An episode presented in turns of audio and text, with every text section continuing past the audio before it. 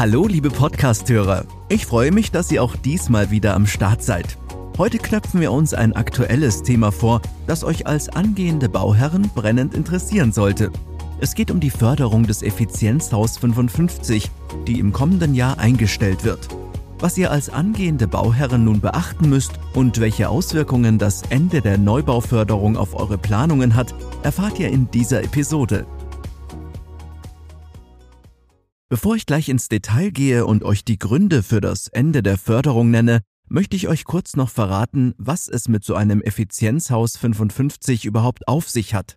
Ein Effizienzhaus 55 verfolgt das Ziel einer möglichst energieeffizienten Bauweise und weist einen besonders niedrigen Energieverbrauch auf. Der Begriff Effizienzhaus 55 beschreibt dabei nur einen von mehreren Energiestandards für Wohngebäude. Die Zahl 55 ist eben einer davon. Auf Grundlage der festgelegten Bauvorgaben und unabhängig vom jeweiligen Gebäudestandard stellt die Bundesförderung für effiziente Gebäude verschiedene Fördermittel bereit und ermöglicht damit die Vergabe vergünstigter Baukredite. Um als Effizienzhaus 55 klassifiziert zu werden, darf das betreffende Gebäude lediglich 55 Prozent der Energie eines gleichartigen Gebäudes benötigen, das die jeweils gültigen Mindeststandards einhält. Zur Berechnung wird also ein imaginäres Referenzgebäude herangezogen. Dieses Gebäude entspricht dem geplanten Bauwerk in puncto Abmessungen, Nutzfläche, Geometrie sowie Ausrichtung und erfüllt die energetischen Mindestanforderungen an Neubauten. Auf Grundlage dieses Referenzgebäudeverfahrens lassen sich spezifische Referenzwerte für den Transmissionswärmeverlust und deren Jahresprimärenergiebedarf ermitteln und genau anhand derer wird der Energiestandard festgelegt. Für das Effizienzhaus 55 werden ein Primärenergiebedarf von 55 Prozent und ein Transmissionswärmeverlust von 70 Prozent gegenüber dem Referenzgebäude als Grenzwert vorgegeben.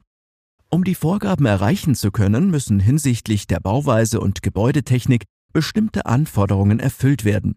Zudem ist die Beauftragung eines anerkannten Energieeffizienzexperten zwingend erforderlich, um die Förderung für das Effizienzhaus 55 in Anspruch nehmen zu können. Er muss in die Planung des Bauvorhabens eingebunden werden. Das große Ziel, die Förderung für Effizienzhäuser, soll vor allem Anreize für energieeffizientes Bauen schaffen. Den Bau des Effizienzhaus 55 unterstützt die Bundesförderung für effiziente Gebäude bisher mit verschiedenen Förderprogrammen. So besteht für euch als Bauherren etwa die Möglichkeit, ein besonders günstiges Kreditangebot wahrzunehmen. Der hierbei veranschlagte Sollzinssatz des KfW-Kredits ist in der Regel erheblich günstiger als der vergleichbarer Kreditangebote. Dabei beträgt der maximal förderbare Betrag pro Wohneinheit 120.000 Euro. Und das ganz unabhängig davon, ob ihr die betreffende Wohneinheit später selbst bewohnen oder vermieten möchtet. Auf Grundlage des förderbaren Betrags wird unter Heranziehung eines Fördersatzes die jeweilige Förderung berechnet. Die Förderung für das Effizienzhaus 55 bezieht sich in diesem Fall auf einen Tilgungszuschuss von 15 Prozent für Neubauten. Bei der maximal förderbaren Kreditsumme von 120.000 Euro ergibt dies einen Zuschuss von 18.000 Euro pro Wohneinheit. Daneben winken weitere Förderungen, etwa für die professionelle Baubegleitung des Projekts. Erreicht euer geplantes Haus bestimmte Energiestandards hinsichtlich erneuerbarer Energien oder Nachhaltigkeit, so sind darüber hinaus auch Beträge bis zu 150.000 Euro förderbar. Zudem steigt der Fördersatz um weitere 2,5 Prozent. Die Förderung fließt in jedem Fall als Tilgungszuschuss direkt in das Darlehen ein. Wird kein Kredit benötigt, etwa bei genügend Eigenkapital oder aufgrund eines günstigen Kreditangebots der Hausbank, kann stattdessen ein kreditunabhängiger Zuschuss beantragt werden. Klingt doch alles ganz gut, oder? Nur leider endet genau diese Förderung für das Effizienzhaus 55 im kommenden Jahr. Laut eines Informationsschreibens des Bundesministeriums für Wirtschaft und Energie soll das Ende der Neubauförderung für das Effizienzhaus 55 zum 1. Februar 2022 in Kraft treten. Wer die entsprechende Förderung noch in Anspruch nehmen möchte, muss sie also bis zum 31. Januar 2022 beantragen. Bereits Ende September 2021 soll die amtierende Bundesregierung beschlossen haben, die für die Gebäudeförderungen bereitgestellten Mittel auf insgesamt bis zu 18 Milliarden Euro aufzustocken. Gleichzeitig sollten bestehende Förderprogramme auf ihre Effizienz hin überprüft und bei Bedarf angepasst werden.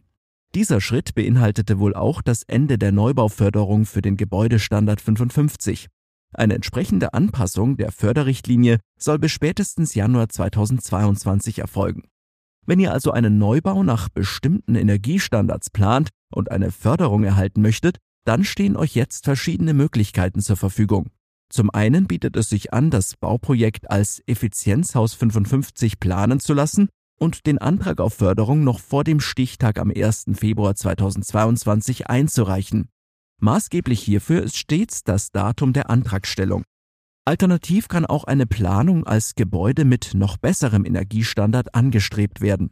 Ein Effizienzhaus 40, das nur 40 Prozent des Primärenergiebedarfs eines Referenzhauses aufweist, wird beispielsweise auch künftig noch finanziell gefördert. Unter Umständen ist es möglich, laufende Planungen vom Effizienzhaus 55 auf das Effizienzhaus 40 umzustellen, damit das Bauprojekt ab Februar 2022 weiterhin als förderfähig gilt. Was aber sind eigentlich die Gründe für das Ende der Förderung? Als Gründe für das Ende der Neubauförderung des Effizienzhaus 55 werden vor allem eine Optimierung der Verteilung von Fördermitteln und die gewünschte Förderung besserer Energiestandards angeführt. So sollen künftig zum Beispiel Maßnahmen stärker gefördert werden, die eine möglichst hohe Einsparung von CO2 versprechen. Bereitgestellte Fördermittel sollen dann gezielter in diesen Bereichen eingesetzt werden, wie etwa zur energetischen Sanierung von Bestandsgebäuden. Ein weiterer Grund für das Auslaufen der Förderung ist, dass vorrangig energetisch bessere Standards gefördert werden sollen. Rund ein Drittel der in diesem Jahr bewilligten Förderungen entfielen demnach auf Neubauten der Effizienzhausstufe 55, was die bisherige Einstiegsförderstufe darstellt. Mit dem Ende der Neubauförderung für die Gebäudeklasse 55 könnten Bauherren dazu animiert werden, auf einen Gebäudestandard mit noch besserer Energieeffizienz zu setzen, um in den Genuss einer finanziellen Förderung zu kommen. Zur Einstellung der Förderung gibt es ganz unterschiedliche Meinungen. Bereits kurz nach Bekanntwerden des Endes der Förderung für das Effizienzhaus 55 wurde Kritik an dem Beschluss laut. Von anderer Seite wurde das Ende der Neubauförderung begrüßt. Vor allem Immobilienunternehmen und Vertreter der Wohnungswirtschaft kritisieren den Schritt, die Förderung für das Effizienzhaus 55 auslaufen zu lassen. Auf diese Weise werde das Wohnen mit höherem Klimastandard für viele Deutsche nicht mehr bezahlbar. Auch im Mietwohnungsbau sei die Finanzierung noch höherer Energiestandards nur über deutlich höhere Mieten finanzierbar. Die vollständige Abschaffung der Förderung sei daher nicht verständlich. Umweltverbände wie die Deutsche Umwelthilfe begrüßen hingegen die Nachricht vom Ende der Neubauförderung für das Effizienzhaus 55, Sie kritisierten bereits seit längerem, dass die in ihren Augen veralteten Energievorgaben längst Standard im Neubau seien und dennoch Gebäude des Standards 55 weiterhin gefördert würden. Die Förderung sei deshalb einzustellen, um stattdessen energetische Sanierungen effektiver fördern zu können. Zudem müsse der Standard Effizienzhaus 40 verpflichtend für alle Neubauten werden. Mein Tipp, sofern ihr jetzt noch die Förderung für das Effizienzhaus 55 erhalten möchtet, solltet ihr euch auf alle Fälle beeilen.